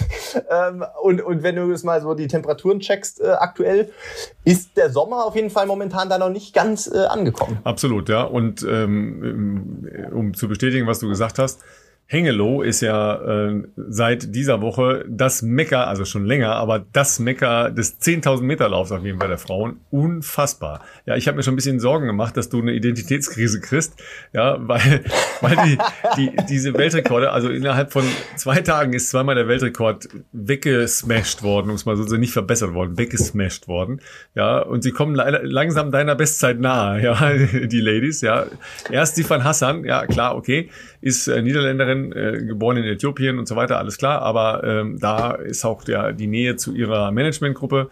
Ähm, Global Sports, wie heißen die nochmal? Global Sports International, ne? Nee, Global Sports. Äh, Global Sports Communications, Communications genau. äh, GSC, ja. glaube ich, abgekürzt. Ja, und äh, läuft dann ein Weltrekord der Weltrekord vorher wurde ebenfalls von einer Äthiopierin gehalten, die äh, zwischendurch unangenehm aufgefallen ist, nämlich durch äh, eine Dopinggeschichte und inzwischen gesperrt ist. Dieser Weltrekord wurde aufgestellt beim Olympischen Finale in Rio in 2016. Ich kann mich noch der Klassiker, Meisterschaftsrennen. Ja, da, da, wo, da, wo es immer ist, genau. Ne? Also da ist sie dann halt irgendwann losgetobt, dass dann äh, die armen Kollegen auf der Tribüne, ich war an dem Tag äh, nicht im Stadion, ähm, weil da noch Schwimmen war. Ähm, und mhm. dann war es halt so, dass die Leute auf der Tribüne nachher nicht mehr wussten, ob sie sich verzählt hätten.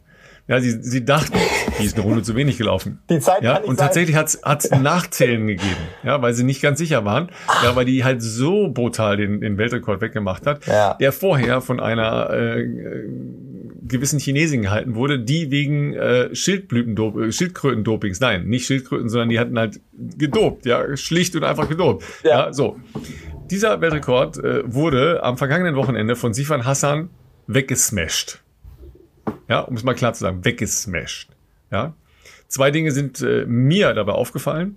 Sifan Hassan habe ich noch nie so dünn gesehen wie bei diesem Rennen. Ja, es war und die war immer schon extrem dünn, schon, das muss man dazu schon, sagen. Die war schon dünn, ja, aber da sind wir wieder bei äh, einem Vergleich zu Konstanze Klosterhalfen, haben wir auch schon häufiger gemacht. Also dünn. Ja, wirklich dünn, ja, dass du schon extrem. sagst, okay, da, mir wird da unbehaglich. Ja, ja weil es halt grenzwertig ist. Ja, äh, das ist übrigens kein ja. Phänomen, das sich ausschließlich auf, äh, auf Frauen bezieht, sondern das ist leider auch im äh, Männerausleistung, äh, Ausdauersport durchaus verbreitet. Ja, durchaus verbreitet. Mit allen negativen Begleiterscheinungen, die daraus resultieren können. Ja, ähm, Ermüdungsbrüche, äh, große Probleme, äh, sich gescheit zu ernähren und so weiter und so weiter. Jedenfalls, Sifan Hassan extrem dünn Und natürlich wieder die Diskussion Wunderspikes. Ja, Wunderspikes. Jetzt sind es die Wunderspikes. Ja.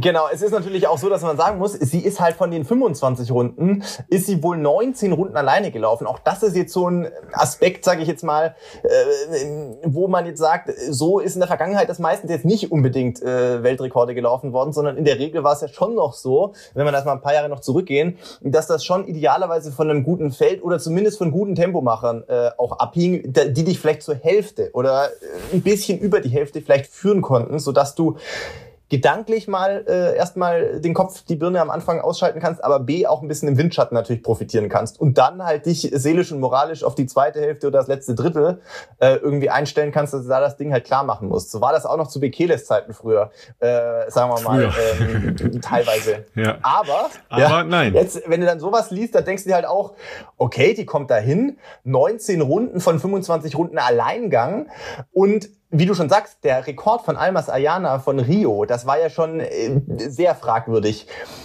Aber den hat sie mal um 11 Sekunden auf 29,06 verbessert, wo man einfach nur da saß. Ich habe das ja, wir haben ja dann geschrieben, äh, da dazu natürlich. Ich habe das auch auf Twitter gesehen und ich dachte mir so, ja, gut, also was soll ich sagen? Es, ist, äh, es tut mir einfach, also ich kann sowas nicht mehr glauben, aber das war noch nicht das Ende der Geschichte, nee. denn... Ja, also tatsächlich äh, hatte sie ja schon eine Unterstützung durch diese ähm, äh, Leuchtrolle, äh, ja, die ja, Light, Rails, Light Rails heißt die, also Leuchtrolle, würde ich das jetzt mal äh, übersetzen, die den Weltrekord vorgibt. Das heißt, du kannst tatsächlich dich, dich halt auch ein bisschen daran orientieren und den Kopf ausschalten. Dann ist es ja ganz einfach. Ja.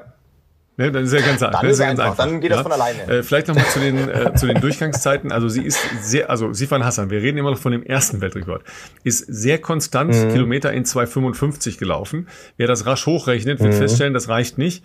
Ja, und den letzten Kilometer mhm. ist sie in äh, etwa 2,45 gelaufen. Also nochmal einen Tack beschleunigt hinten raus. Ja.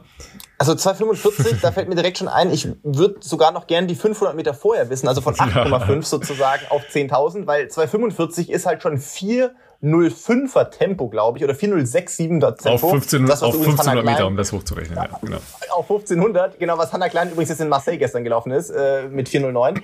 Das macht man dann halt mal so kurz noch aus dem Ärmel raus, die letzten äh, 1,5 Kilometer im 10.000. Ja, wenn man so dünn ist wie sie vielleicht, ja. So, und dann kommt, äh, kommt etwas äh, am auf demselben Gelände, im selben Stadion, an derselben äh, Stelle, haben die äthiopischen Olympiatrials in äh, den Disziplinen drei Hindernis, 5000 und 10.000 stattgefunden. Warum nicht in Äthiopien?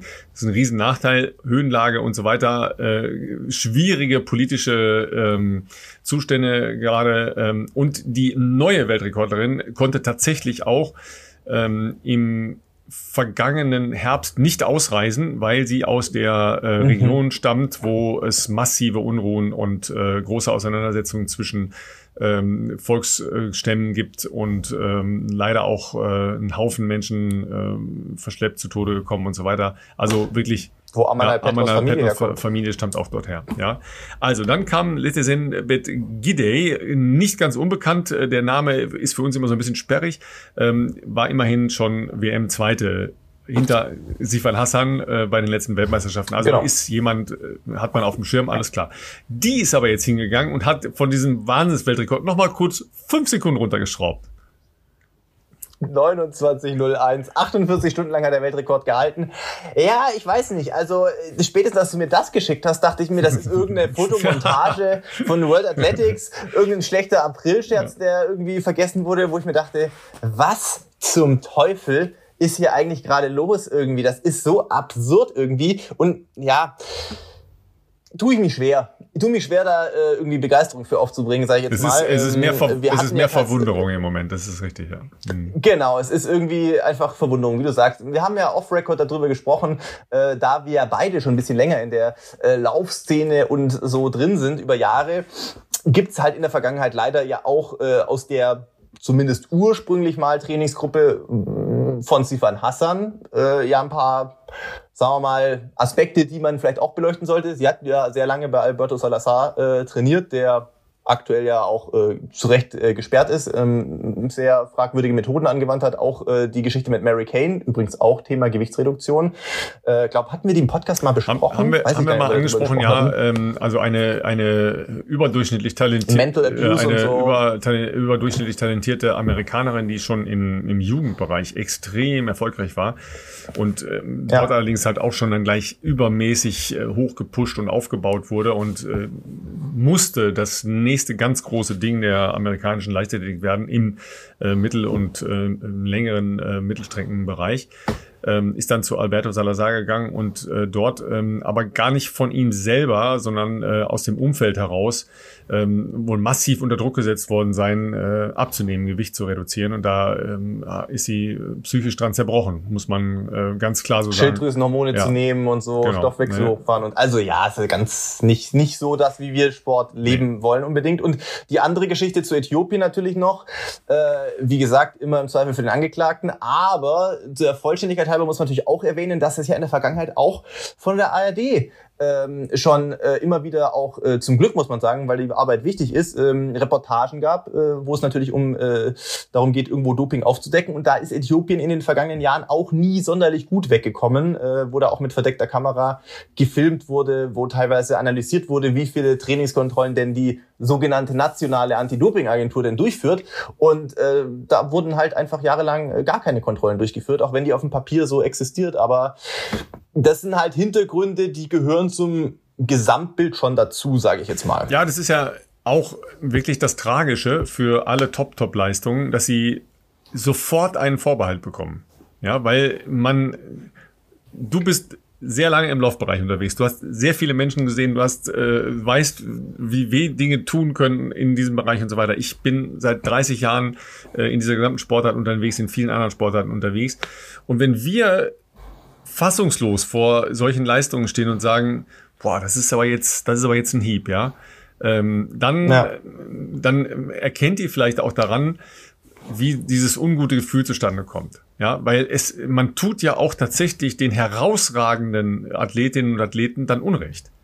Weil ich kann das gar nicht, Schon, ich kann das oft nicht mehr trennen, dass ich äh, wirklich sagen kann, das ist eine herausragende, sauber erbrachte Leistung und, ähm, und, und andere Leistungen ähm, dann relativiere. Ja, nochmal zum Eingrenzen. Konstanze Klosterhalfen ist in diesem Jahr deutschen Rekord gelaufen. Ja, und das war genau. auch schon ein wirklich wertiger Rekord. Dieser deutsche Rekord Absolut. ist zwei Minuten langsamer als das, was äh, Sifan Hassan und ähm, Gide gelaufen sind. Zwei Minuten. Das heißt, sie wird mindestens einmal überrundet. Das ist der ja. Unterschied. Stellt euch das vor, Leute, die wird in einem äh, großen Stadion mindestens einmal überrundet und das ist dann deutscher Rekord. Also schneller als jemals eine Deutsche über 10.000 Meter gelaufen ist. Ja, da, daran, daran bemisst ja, man dann, wie crazy das ist. Ja, und sie ist ein, ist mit ja. Sicherheit, ja, das ist äh, bei Leistungsdiagnostiken zweifellos äh, untermauert und bestätigt. Sie ist ein herausragendes Talent. Absolut. Zwei Minuten. Absolut. Kriegt das, zwei Minuten. Das ist halt das, was, was, was, äh, wie soll ich sagen? Ähm, ja, es schmerzt ein bisschen, weil man ja, wie du sagst, wir beide lange dabei sind. Und mir geht's halt so, ich hätte manchmal noch gerne wieder diese unvoreingenommene Begeisterungsfähigkeit, die ich als Kind hatte, als ich diesen Sport kennengelernt und natürlich lieben gelernt und verfolgt habe. Aber leider ist es halt so, wie du auch sagst, ich meine, ich bin jetzt, ähm, sagen wir mal, an, an, annähernd Mitte 30 und man hat halt zumindest 20 Jahre, die letzten 20 Jahre, auch als aktiver Sportler, sage ich jetzt mal, sehr viel mitbekommen, auch hinter den Kulissen und wenn man sich dafür natürlich auch interessiert hat. Und wie du sagst, man hat extrem viele Leute kommen und manche auch wieder gehen sehen, manche halt auch leider nicht, äh, sag ich mal, ja, unschuldig, sondern die halt auch einfach ähm, betrogen haben.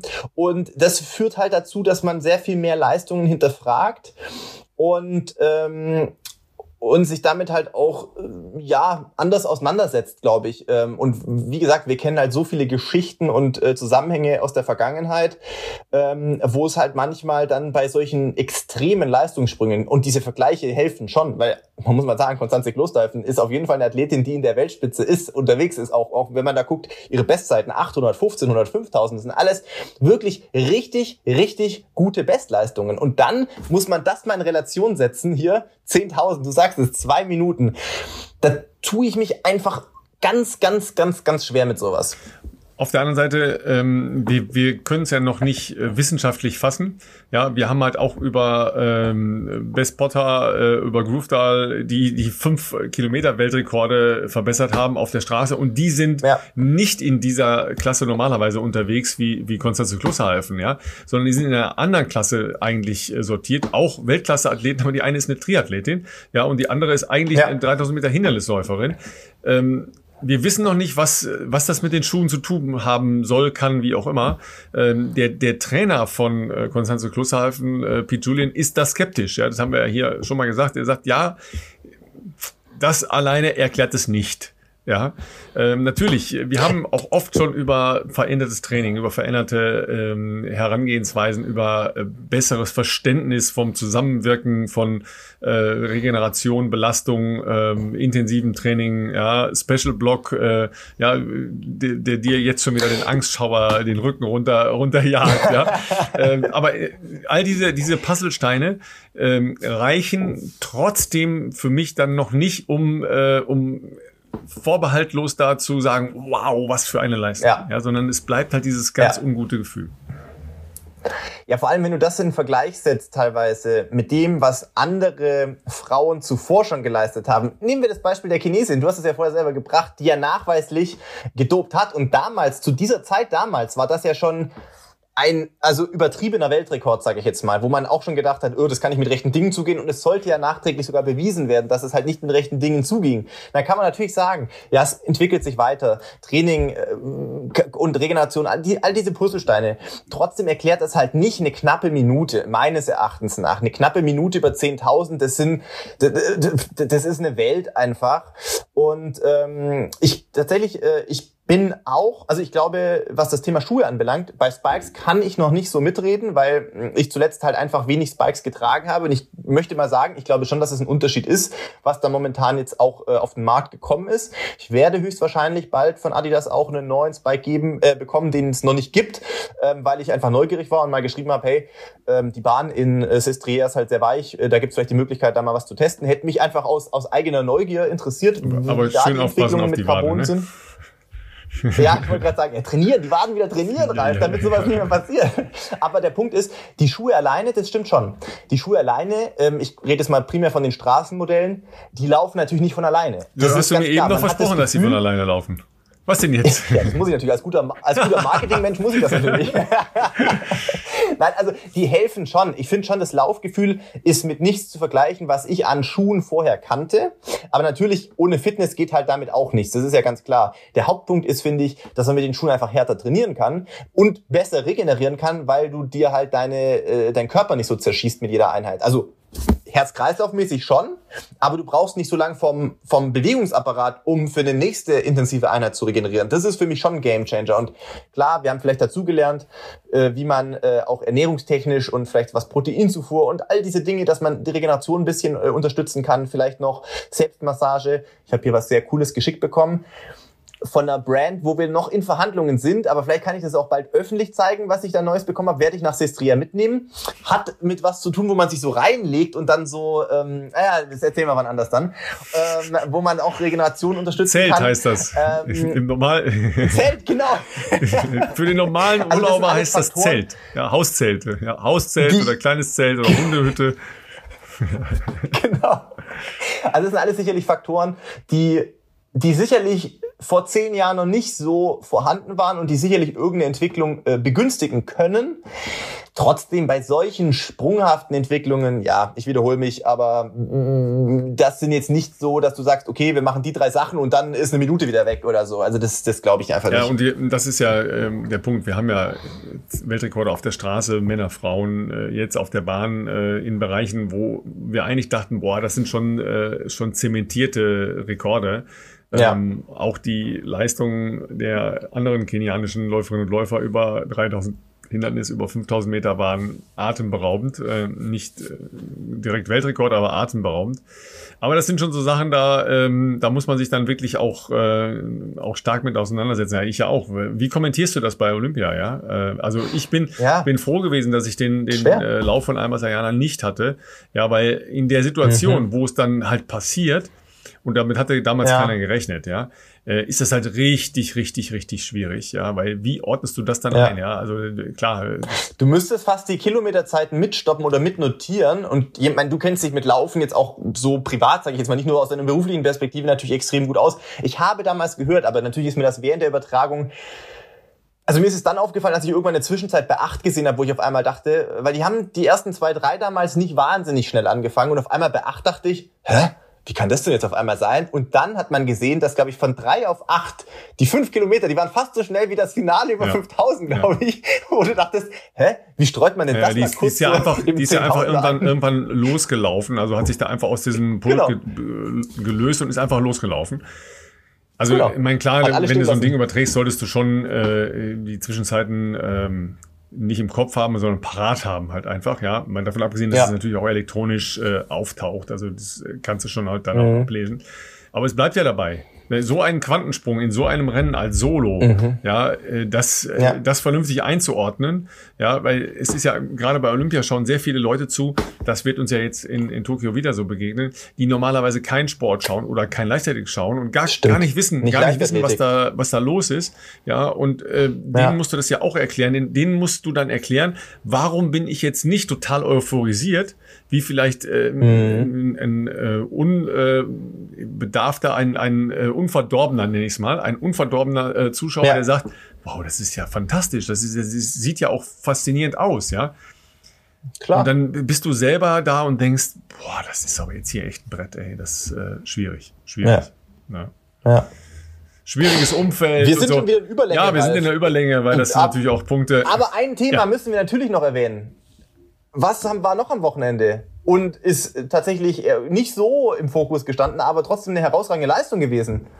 Ich hab's vergessen. 10.000 Meter Europacup. 10.000 Meter Europacup, richtig. Die, die Karriere von Mo Farah wurde von einem jungen Mann aus Wattenscheid beendet. Also das haben zumindest die britischen Medien geschrieben. Ja. genau, bevor wir jetzt hier rausgehen, weil wir schon bei einer Stunde 20 sind, äh, ja, natürlich äh, von unserer Seite natürlich auch äh, riesen Glückwunsch an Nils Vogt, ähm, der nicht nur ein sehr junger und äh, extrem aufstrebend, kann man glaube ich sagen, denn der hat auch schon äh, äh im März in Dresden 61,5 Halbmarathon auf die Straße gezaubert, äh, aber der macht halt genau da weiter, wo er im Frühjahr schon äh, begonnen hat, ist äh, deutscher Meister ja schon geworden über die 10.000, auch schon in einer sehr, sehr guten Zeit für ein Meisterschaftsrennen, nämlich knapp über 28, aber der hat jetzt die 28 Minuten Marke geklappt, äh, geknackt mit 27,49 und äh, hat so einen Athleten aus Großbritannien. Manche kennen den unter dem Namen Mo Farah irgendwie halt auf der äh, Zielgeraden noch äh, hinter sich gelassen. Ja, ich fand's äh, wirklich beeindruckend. Also er hat ja erstmal etwas gemacht. Er hat sich nämlich äh, mit äh, Unterstützung des Deutschen Leichtathletikverbandes trotzdem auf die Reise nach Großbritannien äh, begeben, obwohl er wusste, ich muss halt nachher äh, zwei Wochen Quarantäne über mich ergehen lassen. Ähm, der DLV hat entschieden, keine Delegation, also nicht 15, 20 Leute, komplette Mannschaften hinzuschicken. Was für die einen oder den anderen jetzt auch schwierig war, weil wo kriege ich jetzt noch ein 10.000 Meter Rennen her in der Qualität? Stimmt. Ja, tatsächlich war das nicht nur ein äh, Europacup, sondern das war verquickt mit den äh, britischen Qualifikationen für die Olympischen Spiele. Und deshalb ähm, schrieb die äh, britische Presse auch, this was uh, the era of Mo Farah. Ja, it's finished now. Also wenn äh, Nils Vogt an dem vorbeiläuft, äh, hört er gleich seine Karriere auf. Was ist das denn? Was ist das denn für eine Einstellung? Hallo, ja, das ist halt ein junger auftretender Sportler. Ähm, und der Nils hatte ja offensichtlich Angst vor den Weltrekordversuchen der Frauen, äh, weil er gedacht hat, okay, eine Minute schneller als die muss ich schon noch sein, also muss ich ein bisschen Hackengas geben. Ja, also jedenfalls hat er ein sehr, sehr schönes und, und sehr lebendiges ähm, Video gemacht, als er gerade wieder im Zelt saß nach dem, dem Lauf und war total beseelt. Ja, ähm, das waren halt äh, ja, genau diese super. Momente, die, äh, die mich halt noch an Leichtathletik glauben lassen, die ich vorhin schon von äh, ja. den deutschen Meisterschaften berichte, aber da auch. Ja, dem war alles, dem war alles das, egal, was danach passiert. Wurscht, ja. Das sind auch ja. die Leistungen, finde ich, die begeistern einfach. Ne? Das ist das äh, Weltrekord hin oder her, aber das ist was, wo du denkst, krass, okay, der Junge nimmt sein Herz in die Hand, stellt sich da in einem international durchaus auch hochklassigen Feld, äh, performt in Bereichen, die er, weiß ich nicht, ob er sich das vorher so ausgerechnet hat, aber äh, vielleicht gewünscht hat, sage ich jetzt mal. Es ging, ging ihm ja wohl im ähm, Rennen zwischendurch auch mal schlecht. Ja, man ist da ja so lange ja. unterwegs, da kann es einem zwischendurch auch mal schlecht gehen. Da kann man auch mal drüber nachdenken, was man jetzt wohl so macht oder nicht macht. Ja, ähm, bei der Anzahl an Runden. Genau, aber dann hat er gesehen, okay, da vorne, der, den habe ich schon mal gesehen, der da vor mir läuft und der sieht auch nicht mehr fluffig aus und hat er den halt weggemacht, ja. Und er ist Vierter geworden bei, bei diesem Europacup, der sehr, sehr, sehr gut besetzt war. Richtig. Ja, Richtig gut. Also ich glaube, die letzte Zeit, die noch besser war aus deutscher Sicht, ist tatsächlich die Zeit von Richard Ringer, als er damals den Europacup äh, gewonnen hat. Ich meine, um Jahr vor der EM, glaube ich, war das äh, in Berlin. Also so 2017, würde ich sagen. Ähm, und äh, wie gesagt, 27er Zeiten in, in, äh, aus deutscher Sicht haben wir jetzt auch nicht wie äh, am Fließband. Das, das war äh, wirklich ein, ein herausragendes Rennen und ich bin sehr gespannt auf jeden Fall, äh, wo die Reise von Nils äh, auch die nächsten Jahre noch hingehen wird, weil ähm, da ist auf jeden Fall jemand, der danach kommt und mit Sicherheit auch äh, zukünftig international, denke ich mal, deutsche Farben vertreten ja. wird. Aber das, äh, das Hasardieren auf dieser Strecke, ja, in den anderen internationalen äh, Ländern hat natürlich dazu geführt, dass die Olympianorm noch mal 20 Sekunden schneller ist für, für Nils. Ja. ja. Das heißt, der ist ein tolles Rennen gelaufen. Der hat sich auch in einer sehr hochklassigen Konkurrenz nicht nur behauptet, sondern ist der Vierter geworden. Er wird aber damit mhm. nicht für die Olympischen Spiele äh, nominiert werden. Auch schwer Stimmt. nachvollziehbar, ja. aber das, ja, das, das Niveau ist dann halt äh, da international noch mal fetter. Ja, und im Gegensatz zu vielen anderen ähm, Rennen, die 10.000 Meter aus Angst vor Mo Farah haben ja in den letzten, äh, bei den letzten Olympischen Spielen immer so stattgefunden, dass sie Vollgas gegeben haben und versucht haben, ihn irgendwie loszuwerden. Haben es dann nicht geschafft, ja. ja. Äh, aber äh, das war ja, also die sind dann nicht taktisch gelaufen, sondern Vollgas gelaufen und da rennen wir natürlich von 26er Zeiten und nicht mehr von 27er Zeiten. Ja. Also ist so. Aber das waren so, ne, wir hatten Highs and Lows, ne, also mentalmäßig wie zum Zugucken. Ja, ähm, aber Absolut. unterm Strich bleibt, äh, du bist geimpft und kannst jetzt auch langsam laufen genießen, ist doch auch herrlich. Ja, äh, Absolut. Ich kann äh, immer fünf Kilometer laufen, wann ich will. Ja, und ich muss nicht auf die Uhr gucken, das ist auch geil. Ja, ja meine, meine, Frau, meine Frau sagte gestern Abend, da habe ich auch ganz kurz gezweifelt, du, ich gehe morgen früh um fünf Uhr laufen. Ich so, was? Ja, sie war nicht um 5 Uhr laufen, alles gut. Ne? Jetzt gehen wir gleich laufen, alles, alles, alles wie immer. alles wie immer. ja, Leute, in diesem Sinne, für mich, wie gesagt, wird eher jetzt mal noch ein, zwei entspannte Tage anstehen. Nichtsdestotrotz wünschen wir euch natürlich einen guten Start in euer Wochenende. Wir hoffen, dass ihr ähm, dass ihr so gutes Wetter habt wie ich, außer am letzten Wochenende, wo ich dir extra noch eine Insta-Story geschickt habe. Aber inzwischen ist es wieder super in Regensburg. Ähm, und Schickt uns gerne ansonsten äh, Fragen, Anregungen, wie immer. Wir versuchen, äh, die Dinge aufzugreifen. Ähm, ich habe noch, ah, ganz zum Schluss, kleine Anmerkung, sonst hätte ich was vergessen. Der Leo, ich habe es eingangs der Folge erwähnt, der mir geschrieben hatte, das war noch die interessante Info, die ich nicht kannte zuvor. Ähm, er hat sich informiert und hat festgestellt, dass zum Beispiel britische Profiathleten von solchen Quarantäneregelungen ausgenommen sind und deswegen viel ähm, entspannter auch den Wettkampfkalender wahrnehmen können. Leo, vielen Dank für deine Nachricht auf Instagram. Äh, ich, jetzt habe ich es fast vergessen. Ähm, aber das ist zum Beispiel äh, in dem Kontext, warum wir gerade auch erklärt haben, kein deutsches Team gesandt wurde, natürlich schon interessant. Ist auch irgendwo nachvollziehbar, irgendwie aber auch natürlich ein großer Nachteil für deutsche Athleten, noch eine Olympia-Quali zu laufen, weil die Zehntausende auf so einem Level wachsen halt auch nicht auf Bäumen. An, Danke für die Zuschrift. Dass, dass du jetzt, gerne, dass du jetzt wieder so anfangen musst, dann kriege ich gleich schon wieder Puls. Ja, weil, ja, nee, wir beenden das jetzt hier, bevor wir Puls bekommen, weil, Ralf, weil wir sind ey, schon fast Seehofer, ne? Ausnahmegenehmigung für alle, die ja. äh, im Rahmen der, der Fußball-EM reisen, ja? Ich hab's okay, gelesen. Be bevor wir wieder das Puls kriegen, bevor wir wieder Puls kriegen, denk an die fancy äh, Stabi-Übungen, die will ich sehen. Ne? Äh, und ich wünsche euch ein schönes Wochenende. Muss Schöne Woche. Äh, fancy, fancy Tabi Drei, drei, drei Übungen. Äh, wow. Yin, und Yang, Yin und Yang zusammenführen, aber auf einem Daumen stehend. ja. ja, ich, so in der Art wird das bei mir werden, glaube ich. In diesem Sinne, macht's gut, Leute. Wir hören uns nächste Woche. Bis dahin, ciao.